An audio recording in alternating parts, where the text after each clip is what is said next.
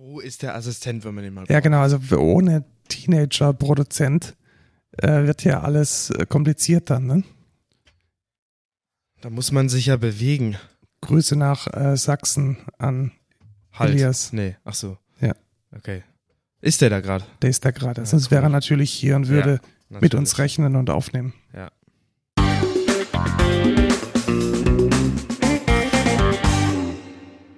Hallo und willkommen zur 111. Folge Code Culture Podcast. Ich bin Lukas. Und ich bin Markus und wir erzählen alle 14 Tage die neuesten News aus der Tech-Bubble, garniert mit ein bisschen Thema der Woche, welches heute wie ganz traditionell auch wieder die Keynote von Apple ist.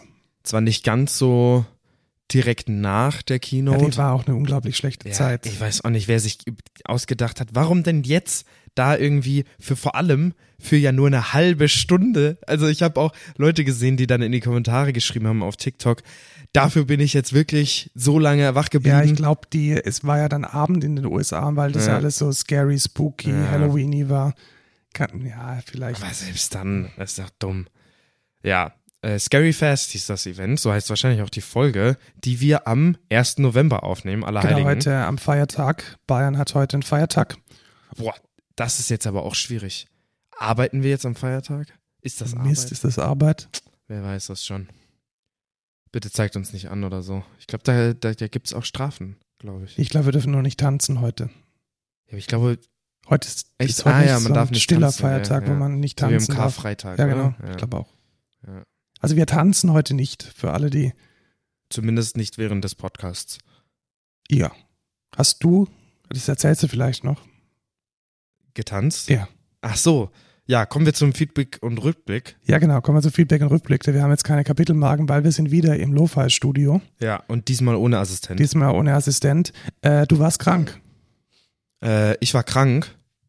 Und dann so. warst du wieder gesund. Genau, ja, ich war krank letzte Woche und ich bin immer noch, naja, teilweise ein bisschen angeschlagen. Schlucken tut noch etwas weh. Ähm, und dann hatte ich auch noch ein Konzert am Samstag, was dann, ja, nicht ganz so geil ist, wenn man noch krank ist. Ich hatte irgendwie mega so, Also du hast, du bist aufgetreten. ja, ich ja. bin, ach so, ja, ich hatte nicht ein Konzert, wo ich hingegangen bin und zugehört habe, sondern ich bin tatsächlich als Act aufgetreten. Vielleicht äh, sind ein paar Zuhörer ja sogar da gewesen. Auch wenn mal mehr Leute ko- hätten kommen können, ey, was soll denn das? Aber es war eigentlich trotzdem ziemlich geil. Es Ja, waren war okay. Also vielleicht 50 Leute in der Summe. genau irgendwie sowas. Und ja, da bin ich als Voract von äh, Sorry Fits aufgetreten. Das ist so, also wer beim vorletzten Seitensprung war, die haben gewonnen, also zumindest zwei davon. Der äh, David und Alexander, die hatten da gewonnen. Das war auch der Seitensprung, wo ich aufgetreten bin, äh, wo ich den dritten Platz gemacht habe. Und die haben dann natürlich vom Gewinn her noch ein Konzert offen, obwohl das eigentlich der Gewinn ist von 2019, aber egal. Das heißt, dein Gewinn wird dann irgendwann in drei Jahren eingelöst. Genau, also ich habe dann auch irgendwann mal ein eigenes Konzert und äh, das passiert dann irgendwann vielleicht. Steht noch in den Sternen. Auf jeden Fall haben die mich gefragt, ob ich da Voract machen will und äh, meinte dann ja.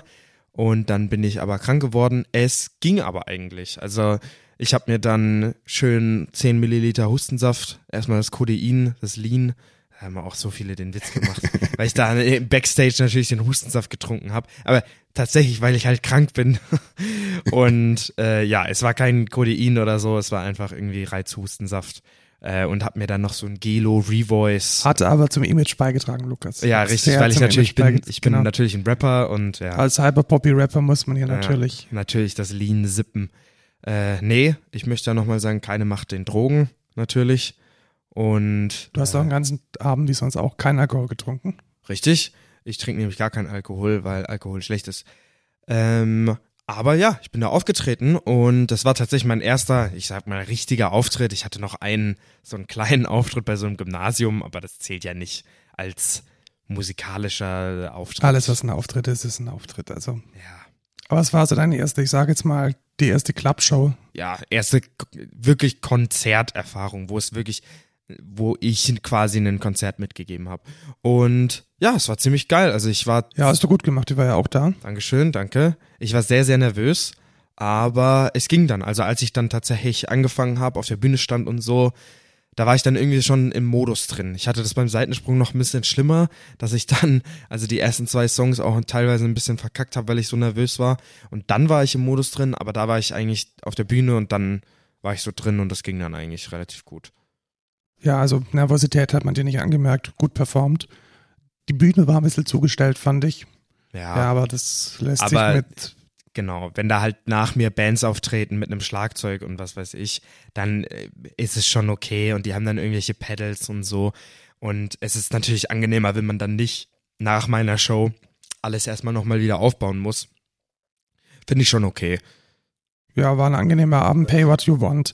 Alles so ein bisschen DIY organisiert hier im äh, Jugendzentrum im Atlantis. Ja, wer es auch übrigens, also es kennt keiner. Keine Sau kennt die Jugendzentren in Pfaffenhofen. Ja, da machen wir mal ein bisschen Werbung für, oder? Ich verstehe das auch nicht, warum die, weil es gibt ja diese Treppe über dem Eisstadion, die so hoch geht. Und da ist einfach, das Da ist ist ja im Stadion drin und das Stadion besteht halt nur aus Wand. Warum kann man da nicht an eine Genau. von dieser Wand mal hinschreiben, Ibims Atlantis? Genau, oder irgendwie von mir aus, wenn dann das Stadion sagt, ja, das wollen wir nicht, weil das ist das Eisstadion, dann macht's halt an diese eiserne Treppe, die da ist, macht halt da so ein Banner da, ja. hin oder so, dass man checkt, oh, hier ist das Atlantis, weil vor allem ich hatte auch Leute, die wegen mir da waren, die mir dann gesagt haben, jetzt sind erstmal dran vorbeigelaufen, du bist auch direkt vorbeigefahren. gefahren, aber erst mal einen Kilometer weiter hinten. Ja, weil man es einfach nicht sieht und nicht weiß, dass da ein Jugendzentrum ist. Genauso wie das Utopia. Das ist halt unter dem Kindergarten und man sieht es einfach nicht. Man denkt, das ist hier irgendwie ein Kellergewölbe von dem Kindergarten. In dem Utopia sitzen wir jetzt ja gerade. Richtig. Und et- jetzt checkt einfach keiner. Also Leute wissen nicht mal, dass es Jugendzentren gibt in Pfaffenhofen. Das ist doch, das ist doch so schade. Was machen denn die? Ja, zumal ja, also ich habe jetzt nicht das Gefühl, dass es überrannt war bei deinem Konzert. Nee. Also diese, ich glaube, so eine, ja, wobei die Skatehalle ist, glaube ich, relativ gut ausgeschildert. Und, Ja, richtig. Und, und auch das Dirtpark oben auch eigentlich. Aber die, stimmt, die zwei Gebäude, die eigentlich so das Zentrum darstellen Ja. sollen, Gar nicht. schwierig. Ja. Das ist echt komisch. Ich weiß es nicht. Und wahrscheinlich kennen mehr Leute das Lo-Fi als das Utopia, in dem es drin Ja, das ist. stimmt, ne? tatsächlich, Also ja. verstehe ich auch nicht. Aber naja. Ja, das war das Konzert. Danach kamen die NPCs, der, der auch, äh, der Elias, also unser Assistent, der letzte Folge ausgeholfen hat, der ist tatsächlich Teil der Band und die haben auch richtig coole Show gemacht, richtig abgeliefert. Ja, haben sie gut gemacht. Also dafür, dass die echt, also Elias ist ja auch aus 15. Ja. Ähm, und die Band alles so irgendwie zwischen 14 und 18, glaube ich. Ich glaube, der Sänger ist der Älteste. Äh, echt, echt gut. Also Ja. dafür, dass die Leute so jung sind, wirklich gut gemacht. Und dass sie auch, die machen ja auch eigene Nur Songs. eigene Songs, ja. Ja, also beim Konzert ja, haben sie auch Konzert, klar, Covers, ein bisschen aber, aufzufüllen, die Covers. aber Aber, sonst, das, was ihr ausmacht, sind eigene Songs und die sind Genau. vom Songwriting her echt voll fein. Genau, beim letzten Seitensprung haben die auch äh, gewonnen mit, äh, mit deren Gruppe NPC und da musst du auch ja nur originale Songs Genau, spielen, man da darfst du keine, eigene Songs spielen. darfst du keine Covers spielen und da haben die auch gewonnen und ja, zu Recht würde ich sagen. Die sind äh, sehr, sehr gut alle und dann Sorry Fits haben auch abgeliefert, auch sehr cool, eine Stunde Show. Ähm, ja, war sehr geil. Also ich hab, bin auf, wie sagt man, auf Geschmack gekommen? Nee, Doch, auf den Geschmack gekommen. auf den Geschmack gekommen, ja. Also vielleicht gibt's mal öfter ein Konzert oder so, wenn, wenn sich was ergibt. Die Leute meinten auch, die, die wollen mich mal hören öfter oder so, keine Ahnung. ja, also Ja, ich, ich hätte nichts dagegen, gegen eine angenehme DIY-Clubkultur hier in Pfaffenhofen. Also es muss ja nicht immer irgendwie das, das mega große Konzert sein mit Ja. 500 Besuchern und wahnsinnigen finanziellen Auflagen, aber einfach eine Bühne, ein Podest zu bieten für die lokale Szene hier. Ich glaube, dafür ist es ganz, ganz angenehm. Ja, tatsächlich. Ähm, ich war auch mal Assistent äh, letzte Woche und habe Oh. beim Echtgold-Podcast wieder aufgenommen, Ah, hier im Utopia. Ja. Und ja, ich habe mal wieder erkannt, wie, wie, ja, wie, wie man auch schon aufpassen muss und wie viel Know-how eigentlich in so einer Produktion steckt. okay. Also vom Einpegeln bis äh, das Routing richtig hinkriegen. Ich frage mich immer ein bisschen, wie man das mehr demokratisieren kann. Also Ultraschall ist da, glaube ich, schon relativ gut. Das ist ja schon so ein bisschen eine Plug-and-Play-Lösung. Aber um ein paar Dinge kommt man halt nicht drum rum. Ja, tatsächlich. Ja, ich merke das auch immer wieder, dass das, also wenn ich dich nicht hätte, dann hätte ich ja davon gar keine Ahnung, weil, ja, wie soll man das auch gut lernen? Es gibt auch nicht so die eine Quelle, wo man hinschauen kann Nee. irgendwie. Und es gibt auch nicht wirklich, also ich meine, das Einzige, was es gibt, sind wir, die irgendwelche Workshops quasi anbieten. Ähm, aber es gibt jetzt auch nicht irgendwie, ja, hier jede Woche äh, kann man sich mal angucken, ey, wie macht man so eine Produktion von irgendwas? Das gibt's einfach nicht. Ja, und vielleicht, also ich bin wirklich am überlegen, hier vielleicht so ein Periodical einzurichten, so, dass einfach jemand da ist. Weißt du, dass Ja. Leute, die, die sie mal onboarden wollen oder die mal verstehen wollen, wie so ein Podcast funktioniert, weil alleine dieses Audiosignal darüber zu kriegen und dann sich selbst wieder rüber, Ja, einfach so dieses mega triviale Ding ja. ist halt schon eine Herausforderung, wo man richtig, richtig viel wissen muss. Also von der richtigen Software, die man startet, bis zur richtigen Konfiguration, das ist alles nicht so einfach. ja tatsächlich. Apropos richtige Konfiguration, ich mache jetzt ja wieder ein Projekt an der Technischen Hochschule in Ingolstadt Oh, und da machen wir eine Cloud, Lukas. sehr cool. Habe ich ja noch gar nicht gewusst. Was heißt denn eine Cloud? Eine Cloud, genau, wir machen eigentlich äh, eine CAAS-Plattform, also Container as a Service. Und die Idee dahinter ist, ein Kubernetes bereitzustellen, welches dann auch ganz produktiv von den Projekten und auch von den universitätsnahen Startups der THI genutzt werden kann. Und das machen wir tatsächlich from scratch. Also Mhm. natürlich mit ein paar, mit ein paar Ansible-Skripten, die aus dem Internet gefallen sind und vielleicht mit ein bisschen vorbereiteter äh, Tutorials. Aber da stellen sich die Jungs tatsächlich sehr, sehr, sehr gut an. Und ich muss an der Stelle gar nicht gendern, Weil ihr nur Jungs habt. weil wir nur Jungs sind. Okay, krass. Was für eine Engine benutzt ihr da? Hast du da schon eine, also es gibt ja K3S, es gibt ja RKE. RKE. RKE 2? Ja. Okay, ja. Ja, das wäre auch das, also das hast du wahrscheinlich, weil ich es dir Ja, schon ich mal hab's, erwähnt genau, habe. ich hab's so Aber, empfohlen. Ja, genau. Also sonst kann ich auch K3S empfehlen. Das Ja, wir, wir haben jetzt gerade noch so ein bisschen Inception-Probleme, weil ich wollte eigentlich, dass das GitLab, welches die äh, Container oder Infrastructure as Code steuert, dass das separat ist und nicht im Cluster läuft, Ja. aus nachvollziehbaren Gründen. Gründen, ja. Haben wir Genau. ja selbst auch nicht so. Genau, haben wir auch nicht so Ja. und macht überhaupt keinen Sinn. Also Fan-Problem ist da vorprogrammiert. Und da haben wir jetzt noch das Problem, wir, haben grad- wir haben gerade nur eine IP, die rausgeht und dann ist es Ah. natürlich kacke da. Klar. Weil du könntest dann schon die IP wieder durchs Cluster durchholen, du mit einem Proxy machen. Also das ist gerade so ein bisschen das Ja. Ungefrickel, wo wir gerade hängen. Aber das willst du eigentlich auch nicht. Will man auch nicht. Man will ja eigentlich die DNS-Einträge in A-Record auf die IP, die auf das GitLab geht und Ja, dann nochmal ein A-Record, der ins, ins Cluster führt. Ich meine, das kann man schon machen. Du kannst halt sagen, ja, dann machst du halt, dann hast du eine Ingress, ähm, der dann einfach auf was anderes zeigt. Also innerhalb. ja, so ein einfach, External Genau. Das, Service dann, kann man machen. ja. Oder was man halt auch machen kann, ist halt nochmal im Cluster ein Traffic oder ein Nginx äh, Genau. Proxy genau. Manager installieren, Ja. der dann Clicky Bunti dein Referrer macht. ja. Obwohl ich auch überlege. Ja, das ist ein bisschen doof. Weil das Zweite man IP. eigentlich nicht. Ja, Also, genau. Zweite IP. Das ist ja auch nicht teuer. Also so teuer ist es jetzt nicht, da irgendwie eine zweite IP Ja. zu haben. Und dann halt eine, die ist ja auch nicht Teil des Clusters. Dann sagen wir halt, das ist eine separate VM, die halt nur fürs GitLab da ist. Genau, das ist nur fürs GitLab da und ob dann da Workorders im Cluster laufen, ist ja egal, aber Ja. Hauptsache mal die wichtige Infrastruktur ist nicht Teil von dem Cluster, der eine wichtige Infrastruktur ist und das Ja. ist ja genau das, was man vermeiden möchte. Richtig. Ja, und da muss ich auch sagen, also diese, es gibt ja da eine Ubuntu, also quasi so ein Ubuntu-Package einfach von GitLab, was dann alles macht einfach. Und das ist mega geil. Also wirklich, um da zum Beispiel ein Upgrade zu fahren oder so, sagst du halt apt install, neue Version von GitLab und dann überschreibt er halt die alte, macht irgendwie Datenbankmigration, macht vorher einen Backup und dann funktioniert einfach alles. Also das ist wirklich äh, so straightforward, wie es nur geht. Ja, ich glaube auch. Ich glaube auch. Also, ja, ich hoffe jetzt, dass wir dann morgen noch, heute ist der Feiertag, dass wir morgen die zweite IP kriegen und dass dann nächste Woche zur Feature-Demo dann auch alles ready ist. Ja.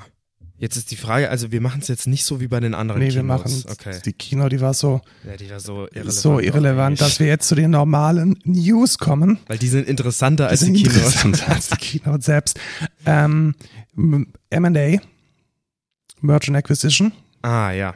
Wir Das haben neue wir ja Rubrik, letztes Mal- Genau, neue Rubrik. ja. Äh, Atlassian hat eingekauft ein Startup, das ich weiß gar nicht, ob wir es hier mal gepitcht oder vorgestellt hatten. Loom, sagt dir das was? Ich kenne das nur, ich kenne Project Loom von, von Eclipse Foundation oder von JetBrains. Nee, das ist es tatsächlich nicht, ist was, was völlig anderes. ja. Also Loom hat sich ein bisschen so zur Aufgabe gemacht, die Asynchronität von Teams zu lösen. Also wir arbeiten ja teilweise auch mit, mit Leuten aus Amerika zusammen. Ja. Und jetzt stell dir mal vor, die werden jetzt nicht nur unsere Partner, sondern die werden jetzt auch Teammitglieder. Ja. Und mit Loom ist es so, dass man so kleine Videos macht oder so eine Videoplattform, mit der man dann so kurze Working Out Loud Statements macht. Okay. Und damit so ein bisschen Socializing auch über Time Zones hinweg. Also vielleicht so ein TikTok fürs Workplace, so ganz, Ja, okay.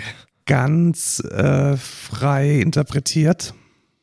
Auf dem ersten Hörer klingt es etwas dystopisch. Also so, ja, okay, dann filme ich mich jetzt, Ja, ja, filmst dich jetzt, wie du jetzt wie hier ich den jetzt hier arbeite machst, und so, wie ich das jetzt hier mache und so, damit auch ja nicht irgendjemand denkt, dass das hier nicht klappt oder so. Weiß ich nicht. Ja. ja, aber ich verstehe das Problem. Also stell dir jetzt mal vor, du bist der Einzige in der Timezone und dein ganzes Team ist irgendwie anders. Und also ich kann mir schon vorstellen, dass es dann noch mal so eine Ja, Connection. stell, das mal, stell dir das mal bei uns vor. Ja, gut, Als ob das irgendjemand machen würde. Nee, also ich stelle mir das in einem Team vor, wo die Leute nicht introvertiert und awkward sind, sondern wo man sowas gern das macht. gibt's ja nicht. Achso, du meinst, Also das in. Softwareentwicklungsbuden gibt's das eher selten. Ich glaube, das ist auch nicht irgendwie auf uns gemünzt, sondern das ist einfach überall so, wo Informatiker oder Informatikerinnen drin sind. Vielleicht ist es auch einfach nur ein Tool. Also das, das muss ja nur an die CEOs und CTOs catern, Ja, genau. die es ja bezahlen. Ja, ne? genau. Und da- also, und Da, die da, haben da ist mega der Bock dann- Business Value und dann. Genau, mega der Business Value, ein. weil man kann jetzt praktisch jeden Morgen eine kurze Ansprache machen.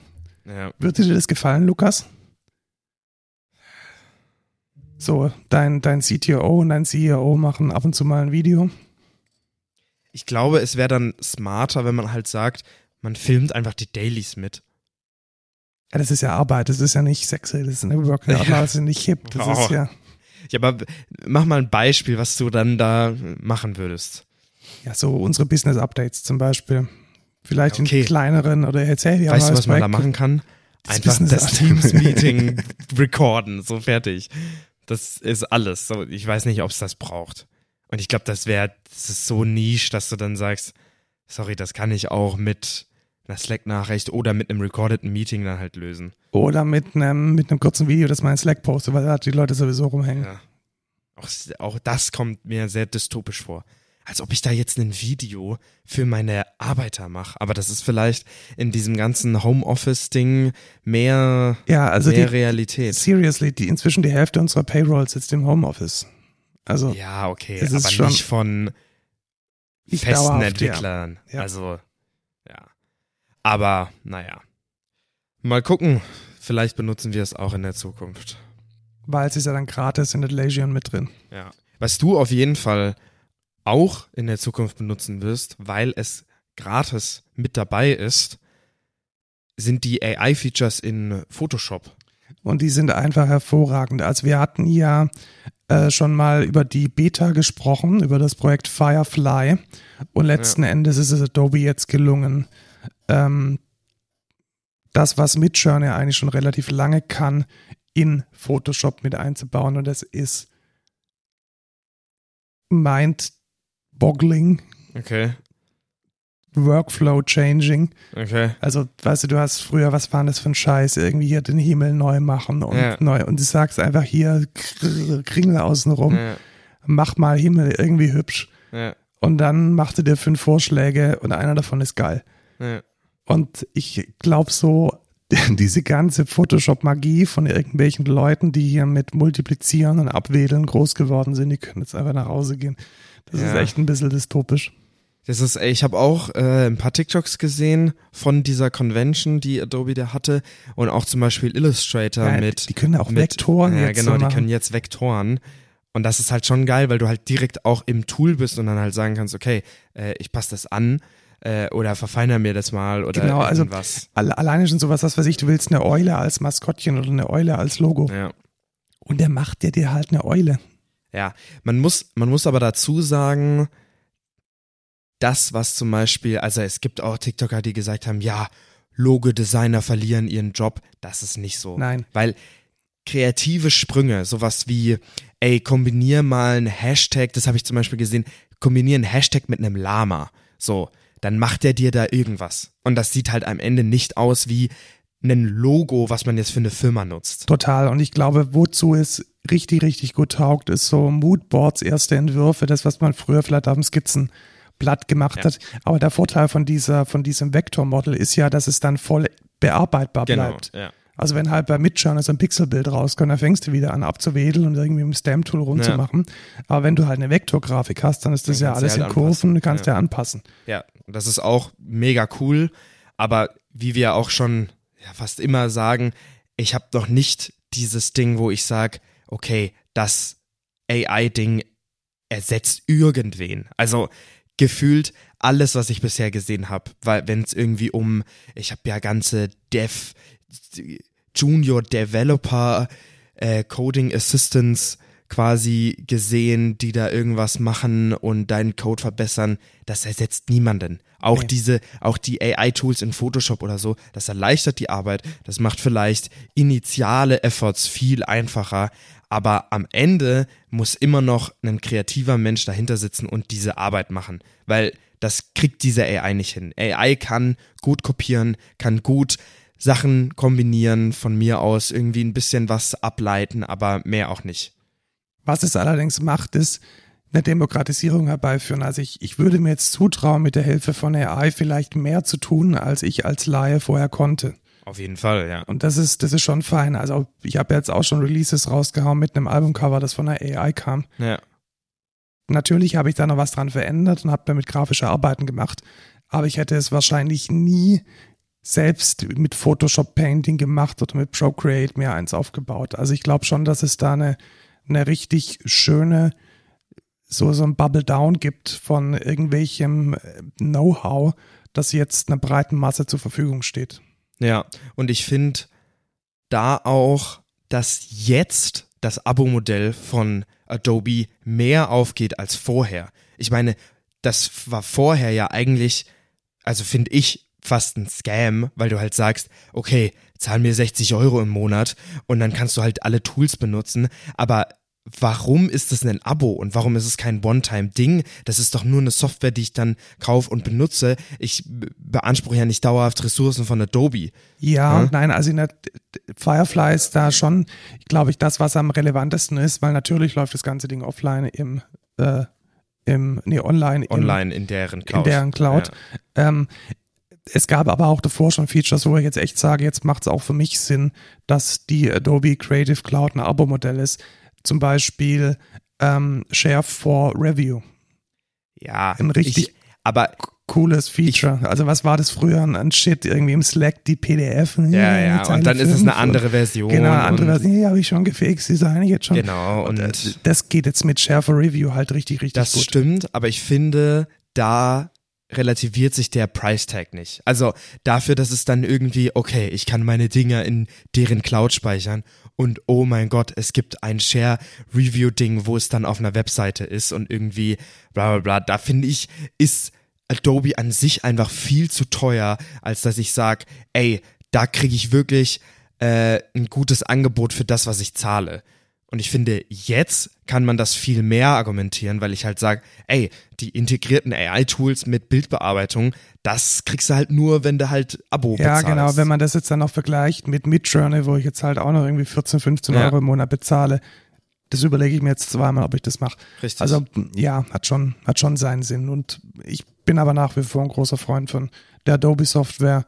Ich will jetzt nicht sagen, dass ich es gern bezahle, aber ich finde, der Return of Invest oder der Value pro Penny ist schon da. Ja, dann kommen wir zu einer News, die mich mal wieder sehr betrifft. Ha.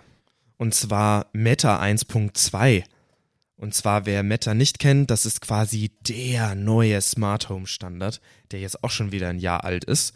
Ähm, und in dem sich eigentlich nicht viel getan hat. Also man muss echt sagen, diese ganze, dieser ganze Meta-Release lief ziemlich kacke keine, also ich kenne fast niemanden, der Meta benutzt, der irgendwie sich jetzt mega die Meta-Geräte eingekauft hat, weil es gibt einfach fast keine Geräte, die das unterstützen. Das ist halt echt, ähm, ja, also was ich gehört habe, ist, der Standard ist schwierig zu integrieren. Es ist schwierig, Security-Sachen zu implement implementieren, gewisse andere Standards. Es ist sehr komplex und insgesamt einfach eine Pain, ähm, da drin Sachen zu entwickeln. Und naja, jetzt kommen sie raus mit der neuen Version 1.2. Und zwar kommen jetzt dazu Kühlschränke, Oha. Saugroboter, Rauchalarme und mehr. Ich glaube auch noch Waschmaschinen, ähm, die jetzt auch noch in den Standard mit einfließen. Ist es dann so, dass es dann praktisch eine, ein Modell für diese oder eine, ein vordefiniertes Modell für Ja. diese Art, also man kann es als eigen auswählen, man kann die Funktionen da entsprechend.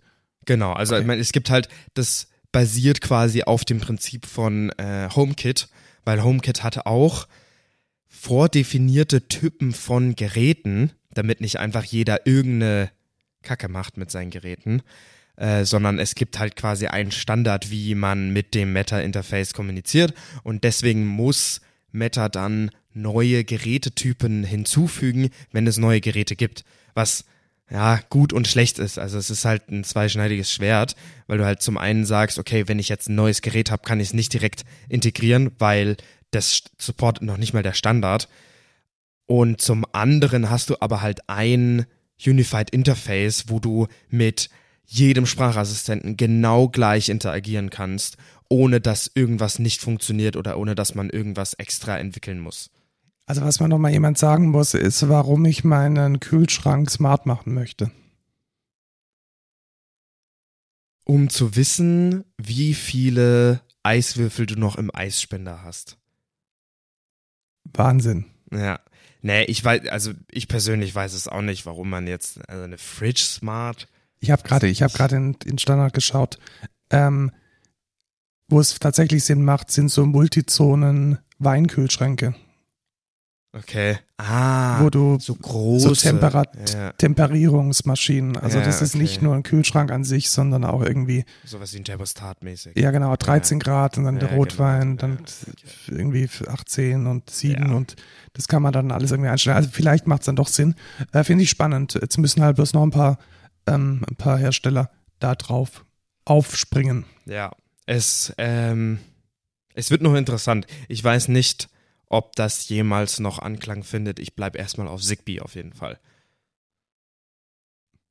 Worauf wir aber vielleicht beide bald upgraden. ist Quarkus 3.5. Es gab so ein kleines, so ein halbes Major Release, wie die Punkt 5.0 vielleicht auch vermuten lässt, mit äh, unserem aller Lieblings-Java Framework. Und was da passiert ist, ist, dass es jetzt Java 21 kompatibel ist. Uhu. Also es war angeblich auch vorher schon, aber sie haben es jetzt halt offiziell getestet und es wird offiziell supported und die Tests und die CI-Pipelines laufen jetzt auch mit Java 21. Dazu ist dann logischerweise auch die äh, GraalVM Mandrill für Java 21 notwendig. Die wurde dann entsprechend geupdatet.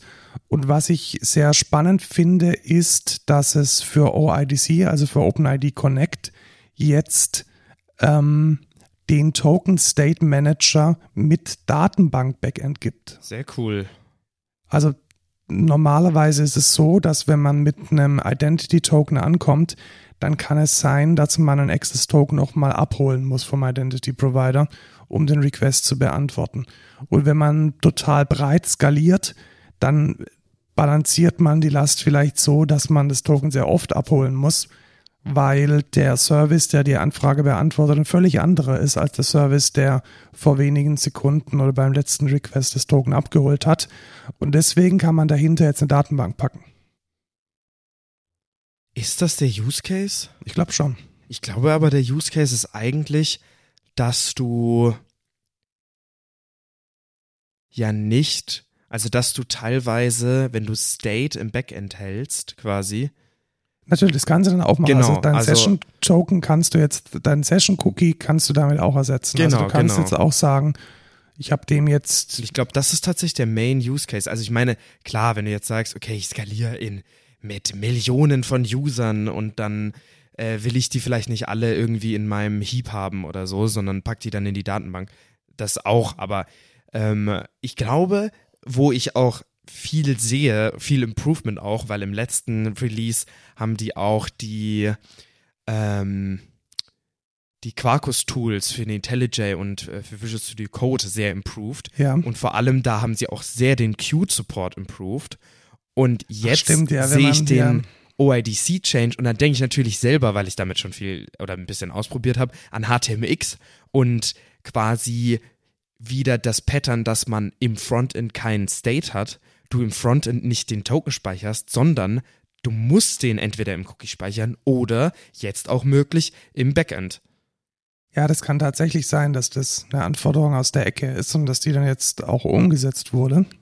Und ich sehe ich sehe tatsächlich immer mehr Improvements, was genau diese Ecke von, von Quarkus angeht, was nicht dumm ist. Ich meine, als Backend-Framework will man natürlich auch, wenn, wenn alles im Backend sein kann, dann will ja, man und da ich natürlich glaube, auch alles genau, drin haben. und ich glaube auch, dass es natürlich politisch für Red Hat Quarkus sehr, sehr sinnvoll ist, da Safe. gut zu sein, weil Ja. je mehr man in Quarkus implementiert, desto nicht obsoleter ist es dann. Genau. Und dann kannst du halt auch sagen, ey, äh, mein Patternfly, scheiß auf React, äh, ich mache einfach alles in meinem Quarkus Backend, was alles mit Java ist, alles Enterprise und nicht irgendeine Frontend-Kacke, ähm, ist natürlich cool. Und ich meine, die, was hatten die letztens auch für einen Talk mit, das ist auch sehr interessant, das könnte ich eigentlich auch in die News packen, mit Maven NPM. Ich weiß nicht, ob du das Ja, gesehen hast oder habe ich das. Das ist richtig Ja. interessant. Also was die da machen, packen wir auch in die Show Notes, ist essentiell, ist das eine Maven Registry, also quasi ein Maven Repo, was die NPM Registry spiegelt. Und das Konzept dahinter ist ganz wild, weil die irgendwie jedes Mal, wenn jemand ein neues Package requestet, kommt es in deren Liste und dann halten die sich das als Maven-Package und sonst fetchen die das nochmal komplett neu. Dann musst du aber die ähm, eigene Maven NPM Registry bei dir als Registry drin haben, weil sonst ähm, ist es halt in Central nicht drin und dann sagt er, er kann das Artefakt nicht finden. Aber essentiell kopiert der einfach die ganzen Artefakte nach Maven und dann kannst du mit dem ähm, Quarkus Bundler, der jetzt auch neu dazugekommen ist, äh, oder mature jetzt ist, dein, deine NPM-Packages direkt in ein cooles JavaScript-Bundle reinpacken, was alles dann minified ist und mega cool mit CSS drin und alles. Und du musst nicht irgendwie 10.000 Files extra anziehen als Skript von einem CDN oder so. Was sehr, sehr cool ist. Und ich, ich finde, alles geht so ein bisschen mehr in die Richtung.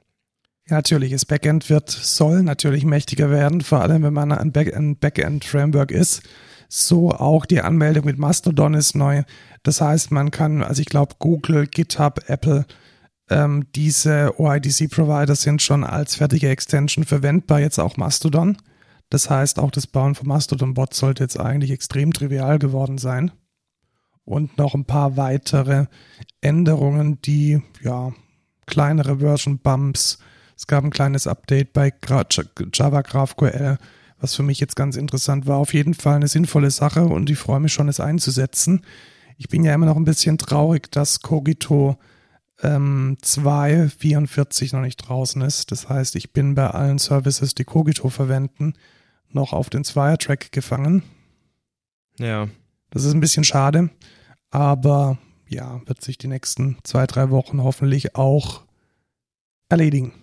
Ja. Ich, ich möchte nur eine Sache noch sagen. Ich finde es, also das haben wir auch schon tausendmal privat, glaube ich, drüber geredet. Es ist halt so lustig, dass sie von, dass man von, ich habe mein Frontend auch im Backend, das heißt, ich habe Fullstack im Backend mit irgendwie Ajax und ich render dann meine Seite vorher zu Frontend-Frameworks, wo ich nur eine SPA habe und ganz kleine Fitzel irgendwie aus dem Backend hole, zurück zu Server-Side-Rendering, wo dann die Frontend-Frameworks einen Backend haben, was dann das Frontend rendert, Hin zum Frontend im Backend. genau, Ja. hin zu wieder Frontend im Backend, was wir ganz früher gemacht haben, wo man dann sagt, ey, ich habe HTMX und ich habe eigentlich fast gar kein Client-Side-JavaScript mehr und er fetcht mir einfach die, die HTML-Fragmente alles vom Server. Und Warte mal ab, wir, ja. wir sollten einfach unser altes EML-Framework nochmal ausgraben. Ja, wirklich. Hey, neuester heißer Scheiß. Ja, und wir haben ja, wir haben ja schon mal gesagt, dass, äh, dass wir das machen sollten, aber jetzt ist das ja wieder Jetzt im ist Trend. vielleicht der Trend daher tatsächlich. Also, what the fuck, ey. Du kennst ja Epic Games. Richtig. Was machen die denn so normalerweise? Ähm, Spiele publishen und teilweise auch herstellen. Ja, ich frage mich, was machen die denn mit Bandcamp? Das haben sie nämlich auch geshoppt vor ein paar Monaten. Oh nein, oh, das Ja. ist kein gutes Zeichen. Und was haben sie da jetzt gemacht? 50 Prozent der Leute entlassen. Hä, was wollen die denn da jetzt machen? Ist das, ist das vielleicht so ein ähm, TikTok-Richtung? Ich habe absolut keine und ich habe auch ein bisschen Angst, muss ich sagen, weil Bandcamp war die einzige Serious Monetarization Plattform für Independent Artists und Ja. für Independent Labels. Also Ja. das ist, also Bandcamp ist sowas wie das alt, der alte iTunes Store war, wo man wirklich noch für 8, 9 Euro sich ein Album kauft. Also kaufen, kaufen, nicht streamen, sondern teilweise mit besseren Master. Erinnerst du dich, wir haben mal einen Break-ins Master runtergeladen Ja. von Bandcamp, der aber mal sowas von Ja, anders war als das, was, also wenn man auf solche Dinge äh, Wert legt, dann ist Bandcamp genau das, was man haben möchte. Und wenn Epic Games damit jetzt entweder die Strategie verfolgt, es klein zu halten, abzubauen, weil es nicht gut monetarisiert, oder gar eine andere politische Richtung einschlägt, finde ich jetzt ein bisschen schwierig. ja. Ich, ich hoffe, es wird nicht, nicht schlimm. Ich bin zwar kein, also ich benutze kein Bandcamp, weil meine Master sind komplett irrelevant. Ähm, Also ich benutze Bandcamp und meine zwei Bands machen tatsächlich mehr Umsatz über Bandcamp ja, das hast du auch schon mal gesagt. als über Spotify deutlich mehr, also so Faktor 10. Und das ist dann schon schade, wenn ich dann sehe, dass diese Plattform den Bach runtergeht. Ja, tatsächlich. Was gefühlt. Ja, nee. Keine gute Überleitung, egal. Äh, Apple äh, stellt ein neues Produkt noch vor der Keynote Ja, vor. vor der Keynote gab es sang- und klanglos einen neuen Apple Pencil. Und ich habe bei, ich habe das bei Bits und so gehört. Und die haben sich auch gefragt, what the fuck? Also für wen ist dieser Apple Pencil? das ist einfach, das ist ein neuer Apple Pencil, der nicht so viel kann wie der ältere Apple Pencil, den du hast. Ja, bloß mit USB-C, wenn ich es richtig im Kopf habe. Ja. Ja. Also es ist jetzt quasi so, dass sie jetzt den alten Apple Pencil als neu rausgebracht haben, bloß mit USB-C, weil jetzt das iPhone USB-C hat. Es, es, es es, macht überhaupt es keinen Sinn. ergibt gar keinen Also es Sinn. ist eine Abs also also was was habe ich hier? Ich habe hier einen Apple Pencil, den kann ich nur über so ein Magnetdings am iPad laden. Und ja, Ja. es gibt einfach iPads, die haben kein so Magnetdings. Das sind die kleinen iPads. ja. Und die muss man, diese Apple Pencils muss man halt irgendwie laden. Da hat man sich Genau. bisher den alten Apple Pencil gekauft, Und hat dann einen Dongle, hat dann einen Dongle an den, An den, den- Adapter gesteckt. Ja. Wo du dir so denkst, ja, das ist auch schon mega smart, weil Gründe und jetzt bringen sie aber den neuen Apple, den neuen alten Apple Pencil raus, damit man jetzt keinen Adapter mehr braucht für das iPad und den Apple Pencil. Also, ich check's nicht. Das ergibt doch, das ergibt ja gar keinen Sinn. Ich check's auch nicht. Also man kann jetzt wohl drei Pencils kaufen. Genau. Also den, vor allem, sie haben ja noch den, der alten, alte ist ja. ja noch drin. Da ist so, noch drin, ja. Warum? What the fuck? Das ergibt gar keinen Sinn. Aber ja, der alte, den gibt's jetzt auch noch. Der ist dann mit Lightning. Dann gibt's den neuen, der nicht so viel kann wie der Genau, der kann keine Pressure Sensitivity, also der kann nur Ja, ja, und, und Nein kein Induktion und keine Induktionsladen. Denkst, bringt doch einen scheiß Apple Pencil raus. So, hä? Und warum haben sie den alten dann noch im Sortiment? Und vor allem, warum schert sich Apple darüber, dass man da einen scheiß Dongle benutzen muss? Das hat sie sonst auch nicht gestört. What the fuck? Also, das ist fast so hirnrissig wie diese Keynote, die wir, über die wir gleich reden. Da reden wir gleich drüber, aber vorher nochmal ein Security-Thema. Und zwar gab es wohl ein Problem im HTTP2-Protokoll. Hast du dich damit befasst? Tatsächlich habe ich mir angeguckt. Es ist aber nur ein Problem bei Denial of Service Attacks. Also das heißt, nur wenn man wirklich ja viele Requests hinschickt und äh, dann wird der Server überladen und stürzt ab quasi. Das ist jetzt nicht sowas wie Log4Shell, wo man Remote Code Execution auf dem System kriegt, sondern Deswegen ist es auch noch eine 7,5 Ja. im, ähm, im äh, NVD äh, NIST Score. Ähm, ja, also äh, es war schon ein Ding, also Quarkus hatte da wohl offensichtlich massiven Druck, das zu fixen, weil ja massiv drüber geblockt und das auch relativ schnell mitigiert. Es gab offensichtlich auch ähm, einige Botnetze, die es ausgenutzt haben. Ja. Also selbst in dem, in der Beschreibung steht drin, dass es von August bis Oktober massive ähm, in the Wild Attacken darauf gab. Aber wie du schon gesagt hast, es war halt nur in Anführungszeichen ein DOS ja. und mehr auch nicht. Ich glaube, es hatte irgendwas mit Multiplexing zu tun oder so. Also dieses Feature, was HTTP, HTTP 2 eigentlich so cool macht, in Anführungsstrichen. Ja. Ähm, und wenn man das dann halt ausschaltet, dann hat es quasi, also dann gibt's diesen Attack-Window auch gar nicht mehr. Aber naja, also das ist jetzt, ich hätte jetzt gesagt, wenn ihr jetzt nicht Google seid äh, oder irgendwie Cloudflare, dann ist das nicht so ein großes Thema. Ja, glaube ich auch. Also ich denke, für die großen CDNs und für die großen Proxy-Anbieter oder auch für große Services war es wahrscheinlich ein Thema. Also wenn man jetzt irgendwie TikTok oder YouTube oder Google ärgern wollte, dann war das, glaube ich, relativ simpel möglich. Aber für die Feldwald- und Wiesenentwickler, vor allem im Enterprise-Umfeld, nicht relevant. Ja. Gut, Gut. was auch nicht so relevant ist, ist ist relevant. Das ist unser Thema der Woche.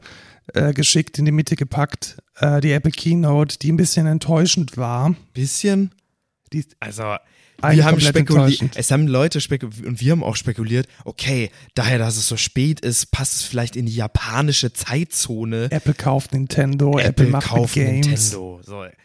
Aber am Ende war es eine halbe Stunde, wo sie einen neuen Chip vorgestellt haben. Und turns Wow. out, der Chip ist jetzt in ein paar Geräten drin. Ja, der Chip ist jetzt im MacBook Pro drin, im iMac und das war's auch schon, glaube ich. Also, Da sind auch die, das sind auch die größten News. Also versuchen wir nochmal kurz zusammenzufassen, was die wichtigsten News von diesem Event waren. Es sind wirklich nicht viele. Wir haben einen neuen M3-Chip. Das heißt, der Nachfolger von dem M2-Chip, von dem ARM-basierten System on a Chip gibt es jetzt in drei neuen Varianten. M3 ohne irgendwas, M3 Pro und M3 Max. mega. Also Mit so dem M- die alten Chips Genau, auch. mit, ja, wobei mit dem M3-Chip kannst du jetzt bis zu 128 Gigabyte von Unified Memory haben. Das ist schon, ja, wenn man es Ja. braucht. wenn man es braucht. Aber das ist halt so für die meisten Leute ist das komplett Wayne. Also alleine wir sagen jetzt nicht, boah, also den M3, den brauchen wir jetzt unbedingt. Ja, tatsächlich. Also, Random Fact: Ja, Mein Cubase lief die ganze Zeit im Rosetta-Mode und ich habe es nicht gemerkt. lol. Ja. Geil. Ja, da Das merkt man schon. Ja, Okay, gut. Also, richtig.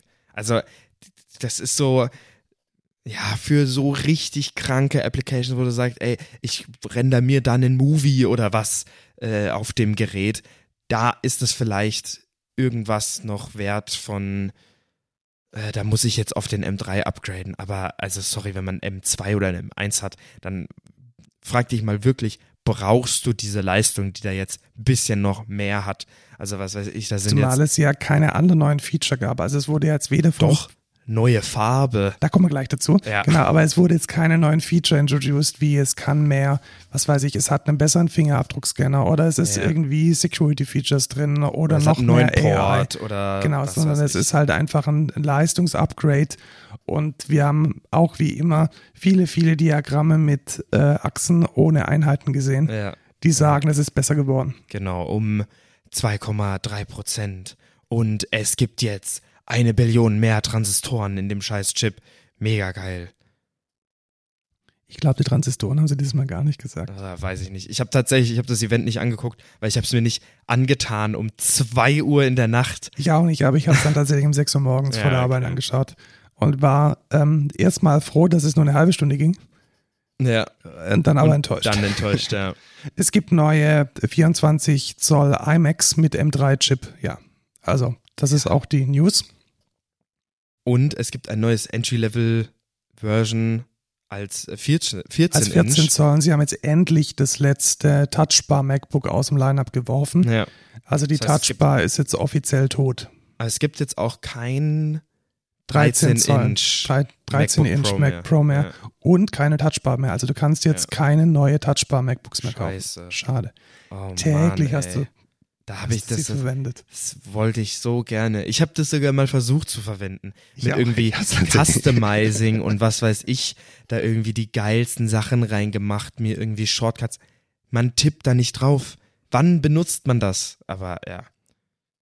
Das Einzige, was vielleicht, ja egal, aber das, äh, ich hätte mir vielleicht gewünscht, dass es, dass die Touchbar so tatsächliche Hardware-Knöpfe hat, die dann OLED drauf haben, aber forget it. Ja. Wird nie wieder kommen. so wie Ist- ist hier tot. so ein Stream Deck. So ein Stream Deck, ja. Naja. Aber wichtig des Announcements, eine neue Farbe. Schwarz. Ja. oh also, aber Gott. auch kein richtiges Schwarz, sondern eigentlich nur so ein äh, äh, dunkleres Grau Ja, als richtig. das Hellgrau, das sie vorher als schwarz verkauft haben. Genau. Also, Äh, John Gruber hat es schon in der Hand und hat gemeint, es ist aber tatsächlich besonders, es, es, es habe wohl ein besonderes Coating, also ein besonderes Finish. Also es ist nicht so, Titanium, oder? nee, nicht Titanium, es ist halt, es ist halt nicht so Fingerabdruck ähm, klebend wie die, wie die alten Modelle, sondern es hat wohl irgendwie ein anderes Finish. Ähm, ich habe es mir noch nicht angeschaut, weil man es auch noch nicht anschauen kann. Ich könnte mir aber vorstellen, dass ähm, ich mir das mal anschaue. Und äh, The Verge hat tatsächlich in den Artikel geupdatet, da haben sie gesagt, dass das Black Finish ein Coating ist. Und das ist aber falsch. Oh. Weil Coating würde bedeuten, dass es eine Beschichtung ist, aber es ist ein Anodization Process. Ah, also nicht ja, beschichtet, okay. sondern anodiziert. Ne? Mega. Super. So, wann kaufst du dir dein neues schwarzes M3? Wahrscheinlich gar nicht. Ich auch nicht. Ja. Was man nicht kaufen muss, Ist unser Code der Woche. Code der Woche Denn tatsächlich. der ist gratis. Ja. Und zwar sieht es tatsächlich ganz cool aus. Ich habe gerade schon reingeguckt. Ja, ähm, ich ich schaue mir oft JSONs an, also auch große JSONs, die ich Also keine Männer, sondern JavaScript Object Notation. außer Marmor. Und Derulo. äh, JavaScript-Objekte. Und ähm, das Programm heißt einfach nur FX Ja. Und hat Die- die genau die schöne Webseite FX äh, What the fuck. Und es ist ein Terminal Viewer und JSON Prozessor, mit dem man so JSONs intelligent in der Konsole anschauen kann. Also was vor allem extrem gut geht, sind riesige JSONs. Also Ja. das ist ein Anwendungsfall, den Ja. ich schon mal damit jetzt sehr gut gemacht habe. Das heißt, man kann tatsächlich die äh, auch sehr, sehr, sehr große Dateien anschauen. Man hat einen eingebauten Maus-Support, wenn man es im Terminal richtig gemacht hat. Also man kann mit Cool. rumklicken und es ist unglaublich schnell und mit der Tastatur richtig gut zu bedienen. Cool. Und es macht richtig Spaß. Und äh, was man halt auch machen kann, das habe ich jetzt schon öfters gemacht, man kann es halt ähm, mit HTTP in Kombination, ver- also HTTP in Kombination Ah, verwenden. das heißt, du pipest es rein Genau, oder man was? pipet, man pipet Ja. es rein, man, oder man sieht ein HTTP, wow, fuck, ist ein großes JSON, irgendwie 1000 Scrollen und sonst was. Und dann pipest es da rein und es ist dann sozusagen dein JSON-Viewer für äh, HTTP und es macht echt ziemlich Spaß, es ist ziemlich schnell. Und wenn ihr gerne mit dem Terminal unterwegs seid und viel mit, ähm, mit äh, JSON zu tun habt, dann ist das genau das Richtige. Ja, und wer viel mit User Guides zu tun hat, sollte sich den No-Code der Woche angucken. Ja, tatsächlich. Ähm, Und zwar Writer's Site. Das ist eine neue, es ist, ich habe eigentlich am Anfang gedacht, es ist eigentlich nur ein Markdown-Editor von JetBrains. Es ist aber eine ganze Dokumentationsplattform. Ja. Also was ist es? Es ist gerade in der Early Access Preview und es ist ein kommerzielles Tool von JetBrains, mit dem man Doku Software-Dokumentation schreiben kann. Also hauptsächlich in Markdown, API-Referenzen, User Guides, Tutorials. Letzten Endes auch genau das, was JetBrains ja mit ihrer eigenen Software auch macht. Ja. Und ich habe am Anfang gedacht, Mensch, es ist dann halt nur ein Markdown-Editor, aber nein, man kann das dann in diesem Writer-Side-Toolset deployen. Also da wird dann wirklich ein, ein deploybares HTML-Set raus, Ja. welches du dann irgendwo hinpushen kannst und es sieht dann halt so aus wie die Dokumentation von JetBrains. Und das ist schon ziemlich gut, muss ich sagen. Ja, mit API-Docs, mit irgendwie Single Source, du kannst reusen, Live Preview. Das sieht tatsächlich sehr, sehr cool aus. Und tatsächlich ist das vielleicht auch ein Use Case für Sachen, die wir in der Arbeit machen. Genau, also wir sind ja gerade auf Dokusaurus, aber ich bin echt überlegen zu schwitz, äh, switchen. Zu schwitzen. Das auch, ja, weil es Ja. ja sehr warm ist. Jetzt ist es tatsächlich sehr warm, ey. Schlimm. Naja, ähm, guckt euch mal an. Wir Also- gucken uns uns an und äh, geben dann wahrscheinlich im Feedback und Rückblick Bescheid, wenn wir. Genau, wenn wir das finden. sinnvoll umgesetzt haben. Ja. Gut. Und ja, dann Sind wir schon am Ende der äh, Folge, etwas kürzere Folge, weil die Keynote auch so kurz war. weil die Keynote so kurz, wir wollen einfach das ähm, spiegeln, ne? Ja, und es ist auf keinen Fall so, weil wir jetzt gleich noch einen. Anschlusstermin haben. Nein, auf keinen Nein. Fall. Also ja, es geht, Niemals. als ob wir irgendwie eng planen würden, Lukas, das tun wir nicht. Nein. Wenn ihr bei uns arbeiten wollt, dann bewerbt euch unter karriere.excentra.de. Schreibt mir auf LinkedIn. Äh, wir stellen in den nächsten Monaten zwölf neue EntwicklerInnen ein. Das ist viel. Da brauchen Also, wir, wollen wir. Wollen. Wir haben noch nicht diese Leute. Das klang jetzt so, als wenn also, du schon. als wenn ich die schon hätte, gell? Ja, genau. Die stehen schon da, wäre, wenn er Nee, wir hat, welche suchen noch und wir suchen. wollen Wir haben zwölf zwölf offene einstellen. Stellen, Ja, genau. genau. Und äh, da würden wir uns sehr freuen, wenn ihr euch aktiv bei uns bewerbt. Insbesondere, wenn ihr gut seid, weil wir suchen gute Leute, Ja. um äh, Frontend, Backend ähm, und auch, ähm, ja, eigentlich nur Frontend, Backend. Ja, Front und Backend, Ja, Fullstack. Nicht. Fullstack ist auch okay. Ähm, folgt uns auf äh, den Socials. Tschüss, Genau. Lukas. Ciao, Markus.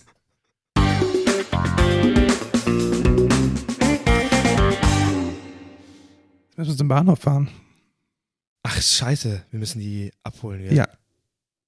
Die ist- Person meine ich natürlich. Wo ist denn der Bahnhof? Das sehen wir dann auf Google Maps. Wir folgen einfach den Gleisen. Genau.